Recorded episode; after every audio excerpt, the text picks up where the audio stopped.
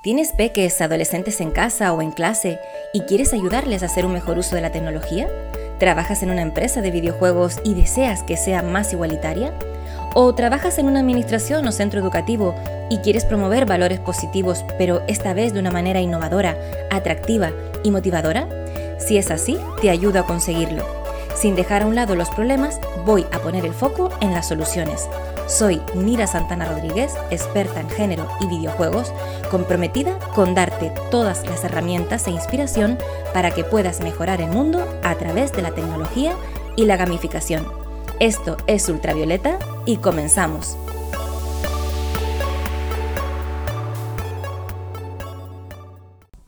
Hoy quiero contarte la importancia de los referentes femeninos, de poner en valor y visibilizar el trabajo de las mujeres también en el mundo de los videojuegos. En la actualidad, el libro blanco del desarrollo español de videojuegos nos dice que del total de empleados directos, las mujeres solamente somos el 18,5% del total. Esto es muy poco y muchos, eh, muchas personas pues mm, atribuyen este bajo porcentaje al hecho de que nosotras somos menos eh, en carreras y estudios de carácter tecnológico, en torno pues al 12%. Eh, sin embargo, sabemos que en los departamentos de arte y diseño de cualquier empresa o estudio de videojuegos, pues lo que abundan son artistas. Y nosotras, desde el siglo pasado, según Mujeres en las Artes Visuales, somos más del 50% de las personas que se licencian en Bellas Artes y que optan por estudios de carácter artístico. Entonces, claro, si tenemos en cuenta que en la actualidad pues somos en torno al 70% de las artistas, ¿cómo es posible que ese número tampoco eh, se traduzca en más mujeres en los departamentos de arte y diseño según el libro blanco del año 2017. Y digo del 2017 porque fue el año en que, digamos, se desglosó o se segregaron los datos por sexo y se encargó un estudio un poquito más en profundidad.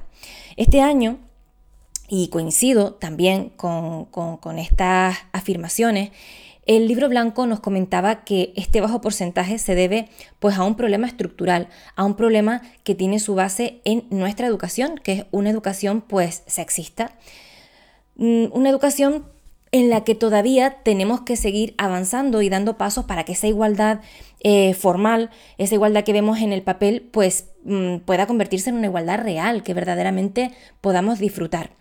Nosotras hemos formado parte de la historia de los videojuegos, desde sus inicios además.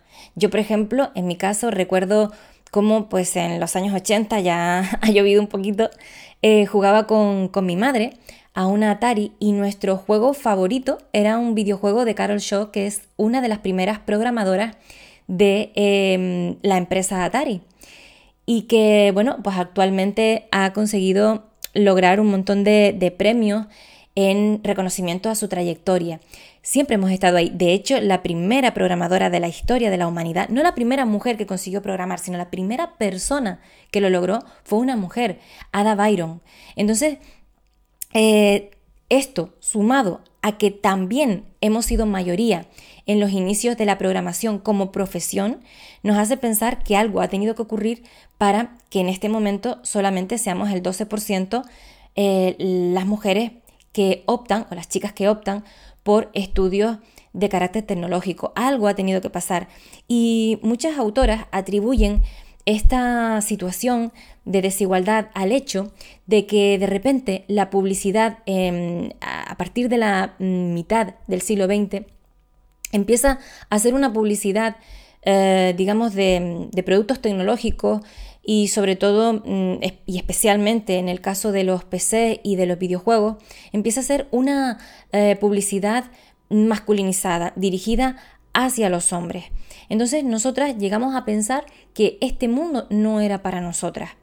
Si trabajas en un centro educativo, te animo a que pongas en valor y hagas visibles a las mujeres, a que expongas referentes de empoderamiento femenino, pero no solamente en torno a fechas claves como el 8 de marzo, el Día Internacional de las Mujeres, o el 25 de noviembre. el Día Internacional para la Eliminación de la Violencia contra las Mujeres. Te animo a que no sea un trabajo puntual, que no sea un trabajo, entre comillas, de postureo. Te animo a que dotes de contenido a esas actividades y sobre todo de continuidad, de que sea un trabajo integral donde las chicas no tengan la sensación de que solamente son visibles o son puestas en valor cuando eh, estamos, digamos, en torno a fechas especiales. Es muy importante que cuando estamos impartiendo un contenido teórico en clase, cuando estamos hablando, por ejemplo, de las aportaciones de las personas a em, la tecnología, las nombremos. Hablemos de mujeres que han hecho importantes contribuciones al avance en el mundo de las tecnologías y especialmente en el mundo de los videojuegos. Esto tiene que permanecer durante todo el año. Las actividades, al igual que las charlas, talleres, todo lo que hagamos en el centro educativo tiene que eh, dotarse de una continuidad. Y sobre todo, eh, te animo a que cuando, por ejemplo, vayas a hacer trabajos en los pasillos del centro educativo, mm, intentes eh, trabajar con esa máxima de 60-40. Es decir, 60% hombres, 40% mujeres o 60% mujeres, 40% hombres, pero siempre intentar que esas referencias, esos referentes para eh, tu alumnado sean equitativos y no solamente en papeles esos pasillos cuando nos acercamos a fechas mm, señaladas. Y si tienes una empresa de videojuegos, piensa que quizás los estereotipos y prejuicios con los que has crecido pueden estar jugándote una mala pasada a la hora de contratar personal.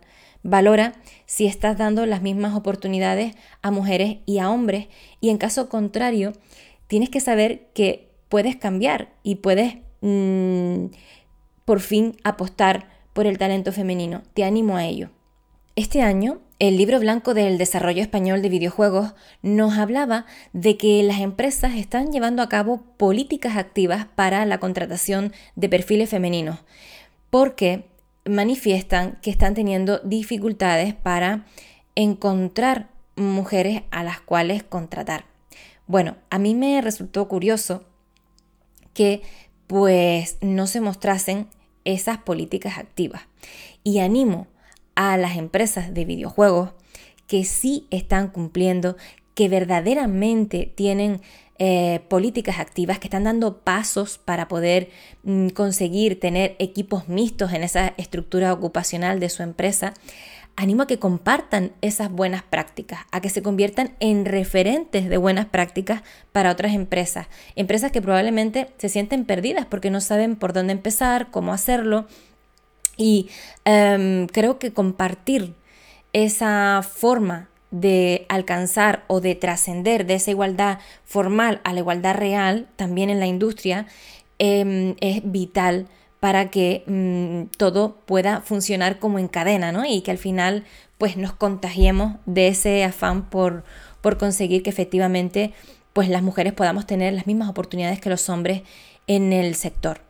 Si todavía no te has atrevido a dar ese primer paso, puedes empezar por cosas muy sencillas. Una de ellas es hacer visibles a las mujeres de tu empresa y no solo el 8 de marzo ni el 25 de noviembre. Creo y refuerzo a todas esas empresas que lo hacen. Es decir, yo mm, pues me consta que muchas empresas cuando llega el Día Internacional de las Mujeres pues hace una fotografía de las mujeres que trabajan en la empresa, las pone en valor, las hace visibles, pero también es importante que lo sean durante todo el año. Si alguien te tiene que representar en algún evento, tiene que hablar de los nuevos lanzamientos de tu empresa o de cualquier cuestión relacionada con el marketing de tu o el trabajo que se desarrolla en tu empresa, eh, anima a tus trabajadoras a mm, participar Anima también a eh, las mujeres que trabajan en tu empresa a promocionar, a optar por puestos de decisión, porque en ocasiones me dicen, no, es que mi empresa está llena de mujeres, sí, está llena de mujeres, pero ¿en qué puestos están? eh, quiénes dirigen los departamentos de arte, de programación, quiénes están coordinando los equipos, mm, quiénes mm, cobran más. Eh, todo esto hay que valorarlo también. No solamente hay que valorar el aspecto eh, cuantitativo, ese número de mujeres que efectivamente pues, podemos contratar en nuestra empresa, sino cuál es la situación de las mujeres dentro de nuestra empresa, económica, em, también relacional, cómo se comportan los compañeros con ellas. Ya sabemos que hay casos de empresas donde pues, el acoso por razón de género, el acoso sexual está a la orden del día. La discriminación salarial, sí, hay el mismo número de mujeres en mi empresa, pero es que les pago de manera diferente. Todo esto hay que valorarlo y hay que ponerlo sobre la mesa para hablar de una empresa que verdaderamente apuesta por la igualdad y no solamente de una manera superficial. Em, sí que es cierto que muchas veces cuando devuelvo esto a las empresas, eh, hay mm, personas que verdaderamente no son conscientes o por lo menos no han sido machistas deliberadamente. Han sido machistas, sí, eso es un hecho, pero no deliberadamente. Por tanto, poner en crisis nuestras mm, decisiones, nuestros pensamientos, nuestros prejuicios, que a veces son errados, a veces están condicionados por nuestra educación, es un paso muy importante para mm, poder mm, verdaderamente construir una empresa igualitaria. Y a partir de ahí, cualquier cosa que tú creas que ha mejorado la situación de las mujeres en tu empresa, es importante que sea compartido, que sea visible para que otras empresas aprendan de ti. No tengas miedo a equivocarte en ese camino hacia la igualdad. No tengas miedo. Equivócate. Te vas a equivocar muchas veces. Pero lo peor que te puede pasar es la inacción. Lo peor que te puede pasar es actuar de una manera machista aún sin darte cuenta.